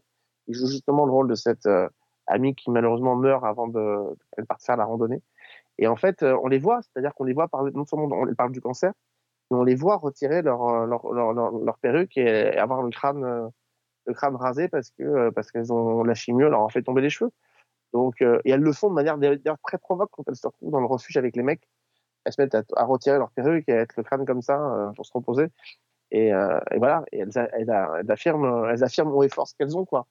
Donc, euh, donc voilà. En fait, quand j'ai vu les bandes annonces, enfin les quelques images, et je crois que j'ai lu un article dans un journal, ça m'a fait penser, euh, et c'est pour ça que je voulais le regarder, à une série euh, dont Priscilla avait parlé il y a quelques temps, et qu'on avait beaucoup aimé toutes les deux, qui est, je crois, sur Netflix, euh, Les filles du dernier rang, qui était l'histoire de cinq amies, qui l'une d'elles avait un cancer, et elles partaient toutes les cinq en vacances. Et il y avait un peu ce que j'ai l'impression, ce que tu traduis avec ce mélange de, de très forte émotion et d'humour derrière. Donc Ouais, c'est un peu pour ça que moi, la série euh, Les Randonneuses avait attiré mon attention parce que j'avais un peu l'impression d'avoir le, la même atmosphère, la même vibe. Et donc ça me tentait plutôt. Donc voilà. Donc tu valides. Oui, je valide. Je, je pense qu'en fait, c'est exactement. En fait, euh, Fanny elle a très bien compris. C'est-à-dire que c'est à la fois en plein une série TF1, euh, un casting de malade, euh, euh, ce côté un peu. voilà, l'atmosphère. Et en, et en même temps, elle a su faire ce qu'il fallait pour l'emmener, lui faire faire un pas de côté et l'emmener sur quelque chose qui est un peu différent et qui, du coup, fait que la série. Bah, c'est pas, euh, elle s'inscrit parfaitement dans cette nouvelle tendance de fiction qui est développée par TF1 euh, depuis quelques temps. Donc, euh, donc voilà, donc je trouve que c'est hyper intéressant de voir ça. Et je pense que euh, voilà, je, je, je pense que vous serez assez étonnés euh, de, de voir ce qu'il en est, quoi, parce que le, le premier épisode commence quand même par Alice Poisson qui quitte chez elle euh, sa baraque pour partir à la randonnée. Euh, elle est mariée avec euh, Bruno Volkovitch et en fait elle part et elle, elle sans faire exprès entre guillemets, elle le renverse après qu'elle ait découvert qu'il la trompait, quoi. Donc elle part quand même euh, en fuite euh, quasiment, en ne sachant pas si son mari est mort ou pas, quoi. Donc, voilà, donc voilà, c'est intense, mais je pense que ça ne vous laissera pas indifférent. Ouais, faut qu'on regarde. Encore un truc de plus qu'on n'avait pas prévu de voir, mais merci quand même pour la reco. hein. Ah bah, de rien, écoute, Ah, vous me bah direz oui. dans un prochain épisode ce que vous en avez pensé. Mais tout à fait. Euh, Est-ce que quelqu'un a une dernière reco? J'ai une question à vous poser parce que je n'ai pas écouté l'émission. Euh, mais j'ai vu que vous aviez l'air d'être, enfin, Priscilla avait l'air d'être très dure et Fanny avait pas l'air d'être plus tendre. Avec Citadel, vous n'avez pas aimé? Non, on n'a pas aimé Citadel. Ah non, Non. ça a été Ah compliqué pour nous trois, hein, vraiment. Ah là là là là, j'aurais été là, je vous aurais défoncé la gueule. mais pas attends, non, mais en plus, depuis, euh, depuis qu'on a fait le podcast, on a vu l'épisode 4. Je pense que l'épisode 4, c'était le pire de tous. Ah, vraiment, Ah, j'ai. pas encore vu, j'ai pas encore vu le Wow. 4, mais alors moi, ça- et alors moi sur moi ça marche mais totalement. Ah, Bah, Alors, j'ai qu'est-ce qui t'a fait vibrer euh, du coup Je crois que été la moins, je crois que j'ai été la moins dure en disant que finalement ça dépend vraiment de ce qu'on en attend et que en pur divertissement ça fonctionnait. Bah, Moi, Et que- moi, moi, on me vend une série produite par les, les mecs qui ont fait Endgame et qui est une grosse série d'action. J'attends pas plus que ça. Enfin, je j'attends une Ouais. série d'action et c'est bourré de, de, de rebondissements qu'on a certainement déjà vu 50 fois, mais c'est pas grave, ça marche quand même. Euh, à la fin du deuxième, quand euh, Stanley Tucci fait la révélation à, à l'un des tueurs à gages de Manticore, euh, une des révélations, on dira pas laquelle, moi ça match parce que je l'avais pas vu arriver et que voilà et que je me laisse porter. Oui, c'est tiré. Alors c'est très capillotracté, on est d'accord. Mais je sais pas, moi je, moi je me, je me fais un petit kiff toutes les semaines à regarder mon épisode de, de Citadel en me disant putain c'est une bonne, c'est une série d'action. Voilà. je- je- Mais Fanny a raison, c'est-à-dire que j'en attends pas plus en fait. Mais c'est ça. J'en attends pas plus et je Ouais, ce que ouais, je vais voir. Et... Ça, d'accord, mais moi, je te dis, quand j'ai vu l'épisode 4, pour le coup, je me suis ennuyée. Alors là, je me suis dit, c'est quand même raté parce que. Ah, tu-. Sur l'action, là, euh, je- vraiment, c'était. C'est encore autre chose. Mais voilà, moi j'ai beaucoup aimé, donc voilà, je- voilà. Moi, ça me, moi ça me plaît bien, donc. Euh... Moi, ce que je retiens, c'est surtout que t'as pas écouté le podcast, quoi. Bravo. Non, j'ai pas écouté le podcast. Non, j'ai pas encore écouté le podcast. Voilà. Non, alors, Ah je suis là. désolé. Ouais.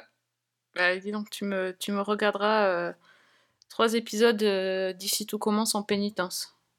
Oh bon, alors tu sais, Il va être bon, content, lui. ah merde, Bah oui, moi, je cherchais un truc qu'il aimait pas, mais j'étais là, merde, il aime tout en fait, ça compte pas. Non, mais enfin, tu, tu viens T'as pas une série de José Dayan par hasard? Ah, une José Dayan. Voilà, c'est ça. Mais là, là c'est peut-être disproportionné du coup. L'intégrale de José Dayan, tu vois. Putain, euh, Fanny, euh, je croyais qu'on était potes et tout. Putain, d'un seul coup, là, tu me. Waouh! Ah, ça tire Non, à balles je, réelles. Hein. reconnais, je, je reconnais, c'est disproportionné. Non, mais la, puni- la punition, c'est. Tu connais sa kryptonite, quoi. C'est-à-dire- que c'est un peu comme si tu volais un chocolat, tu, tu piques un chocolat dans la réserve et, et ta mère arrive avec le hachoir, elle te coupe la main, quoi. Enfin, c'est. Ouais, faut pas, faut pas rigoler. Fanny. Non, mais Fanny, tu veux le jouer comme ça? Il n'y a pas de souci, ça va tirer à balles réelles dans les prochaines. euh, euh, voilà. Parce que si tu croyais que le pire qui pouvait t'attendre comme article à écrire, c'était le, le triptyque de NCIS, eh bien, tu n'es pas au bout de tes surprises. D'accord. Bah écoute, euh, Arrête, elle nous l'a, bien elle nous l'a trop bien vendu le triptyque. hein. Elle nous l'a trop bien vendu oui. le triptyque de, de NCIS. Alors euh, En méfie-toi. même, temps, en même temps, Fanny, je lui propose un truc, c'est toujours un challenge. Donc, euh, en fait, il n'y a rien qui la déçoit parce que c'est toujours un challenge pour elle. Donc, c'est même ah, pas je, crois que le, je crois que le plus étonnant que tu m'aies proposé, c'était euh, la série japonaise avec le, le géant venu du ciel. J'ai oublié le Ah. titre maintenant. La série japonaise avec le géant venu du ciel? Une J'ai fait web ça. série. Moi. oui, une série qui était tirée de, de l'œuvre d'un artiste d'avant-garde. Exactement. Oui, tout à fait. Et c'était énorme, mais j'ai adoré. Oui, oui, je sais plus comment ça s'appelait, mais effectivement. Alors, je, je le dis parce que euh, c'était une recommandation pour le coup d'un d'un- d'un- d'un- d'un jeune homme, bah, d'ailleurs que l'on connaît bien euh, dans, l'univers de, se- de Season 1, puisque il faisait partie euh, de l'univers de No Watch. À l'époque euh, de No Watch, Sophie, c'est, euh, il s'appelait Fabien Moreau, Ouais. Qui animait une émission sur le cinéma à l'époque. Oui, euh, oui. euh, et en fait, il a sorti un excellent bouquin sur euh, les kaiju, une encyclopédie, je dois dire, un, un pavé de plus de 900 pages sur euh, l'univers des, des films comme Godzilla et les monstres revenus de l'espace, que je vous recommande, voilà, qui est une bible à avoir, même quand on ne s'intéresse pas au sujet, c'est un travail phénoménal. Et quand je l'ai croisé un jour dans un dans une dans un marchand de, de DVD, il m'a dit il faut absolument que tu vois ce truc-là. Et donc il m'avait passé les épisodes et j'avais trouvé que c'était un super challenge de montrer ça à Fanny. Il nous en a fait un super article sur le site. Donc euh, Ouais, voilà, non, mais l'histoire ne dit pas si toi tu l'as regardé ou tu l'as juste refilé à Fanny. Non, moi, je l'ai regardé aussi pour voir, et c'est vrai que c'est assez euh, space. C'est assez Ouais, mais j'ai space. retrouvé le titre. C'est Taroman. Taroman, voilà, exactement. C'était, c'était un, ah, c'était hallucinant, hallucinant. Parce que Oui, personne prêt à voir Taroman. Et c'est ça aussi la magie de, la magie de, de tous ces trucs qu'on peut faire et de ce qu'on peut voir, Euh, même dans les, pour les podcasts ou pour nos sites ou pour les podcasts. Enfin, c'est, de voir tout ce qui existe aujourd'hui. Et c'est vrai que c'est peut-être le seul, l'un des, petits avantages de, de ces plateformes, c'est que on a accès à des choses qu'on ne voyait pas avant, euh, ou beaucoup moins en tout cas. Et aujourd'hui, on les voit arriver d'une manière ou d'une autre, et, et je trouve que c'est assez, euh, c'est assez réjouissant, quoi. Donc, euh, et je pense qu'il va falloir s'y préparer parce que comme pour la- je pense qu'à mon avis, toute, toute la rentrée des networks l'année prochaine va être décalée à janvier, euh, comme ça a déjà été fait par ABC. euh, je pense qu'il va falloir se préparer à avoir des séries comme ça un peu, un peu space. Bah écoute, on fera du space, il n'y a pas de souci. hein. On, est, on est prêt à tout. Taroman. Taroman. Très bien. Bon, bah d'ailleurs, on ne sait même pas de quoi on vous parle dans le prochain épisode. Donc, euh, mais en, en tout cas, on, a, on vous a donné des recos encore très, très, très différentes. Et je pense que vous les entendez pas partout, les, les, les recos que vous avez entendus ce soir, notamment celle de cuisine japonaise. J'avoue que là. euh, c'est pas la reco en elle-même qui est surprenante, c'est le fait d'avoir dans la même émission la cuisine japonaise, HPI et les randonneuses. Enfin, je... ouais, ouais. C'est vrai. C'est vrai. Bah écoute. euh, Ah tiens, j'ai oublié un truc. Absolument, à vous pré- si, vous ne voulez pas vous faire spoiler, ne, ne le faites pas. Mais je vous, conseille de vous précipiter si vous aimez la BD. Euh, il existe un, recueil euh, en quatre volumes d'une BD qui s'appelle Les Sentinelles, euh, qui est signé d'un monsieur qui s'appelle Xavier d'Horizon, qui est une série de super-héros français, donc en bande dessinée. Et si vous voulez voir à quoi ça ressemble, cette BD, allez l'acheter, ça s'appelle Les Sentinelles. Et si je vous en parle, c'est parce que Canal Plus a annoncé il y a quelques semaines qu'elle allait l'adapter en série télé. Euh, et c'est en fait euh, une armée de super soldats euh, modifiés génétiquement pour combattre dans les tranchées en 14. Donc voilà, c'est c'est aux éditions Delcourt. La quatrième de couverture dit les sentinelles parce qu'il fallait dépasser les capacités humaines. La science les a fabriqués parce qu'ils étaient incontrôlables. L'armée les a rejetés, alors que la France entière recule. Qui osera affronter la puissance des armées du Kaiser, sinon les sentinelles? Voilà. Et ça, c'est en BD. Xavier d'Horizon, c'est à lui un des auteurs à qui on doit la nouvelle BD Goldorak qui est sortie il y a quelques mois aussi. C'est lui qui a donc créé les sentinelles. Et la série va être adaptée. Le tournage est en cours en France pour une sortie en 2024. Euh, voilà, donc si vous voulez avoir la surprise, bah, n'y allez pas, mais si vous voulez faire comme moi et voir à quoi ça ressemble, eh bien l'intégrale est disponible dans un seul et même volume. J'ai entre les mains en ce moment. Euh, voilà, Xavier d'Horizon et Enrica Breccia. Ah, bah, un peu de lecture, ça c'est bien aussi. Pas mal aussi. hein. Ouais, carrément. Bon, Il y bah, a du des coup- images, c'est parfait pour toi. Oui, il y a des images, c'est pour ceux qui savent pas lire comme nous, c'est parfait. bon, mais merci pour euh, toutes tes recos, Alex. Donc, euh, si on veut discuter avec toi sur Twitter, on va. Sur la plage abandonnée, coquillage et crustacés, at Alexandre Le Train ou at la loi des séries. Écouter ta douce voix mélodieuse, donc c'est sur le podcast euh, La loi des séries aussi. Voilà. Euh, Et vous écoutez l'excellent Vivien Lejeune aussi, qui est à mes côtés et qui fait le podcast euh, Sériphonia, euh, également à mes côtés maintenant depuis quasiment 10 ans. C'est clair, c'est une, c'est une belle histoire d'amour. Bientôt vos 10 ans de mariage. C'est Oh. beau. C'est beau. Ça. Euh, Fanny, on te trouve sur quelle euh, plateforme? Alors moi, en Harley Davidson sur Twitter, à Fanny L. Allegra. C'est la plus rock'n'roll d'entre nous, hein. c'est, sûr. Et toi, Priscilla? Alors moi, vous me retrouvez euh, avec ma part de tropézienne à la main. Et euh, sinon, c'est sur la vraie prise C'est sur. Twitter. Et un petit chat aussi, comme, euh, comme Brigitte, toi? Un petit chat comme Brigitte, mais on n'oublie pas la, la, la tropézienne. Ouais, c'est vrai que. C'est important, la tropézienne. C'est important les desserts, on est bien d'accord. Et, euh, ouais, et pour, les- pour discuter donc euh, avec le podcast de l'émission, c'est sur Season 1 avec un 1. Retrouvez-nous sur euh, Spotify, SoundCloud et sur les chroniques de Cliffhanger Co. Merci à tous les trois euh, pour vos recos. Merci à tous de nous avoir écoutés. On vous retrouve la semaine prochaine pour de nouvelles aventures. Bonne semaine. Et bonne série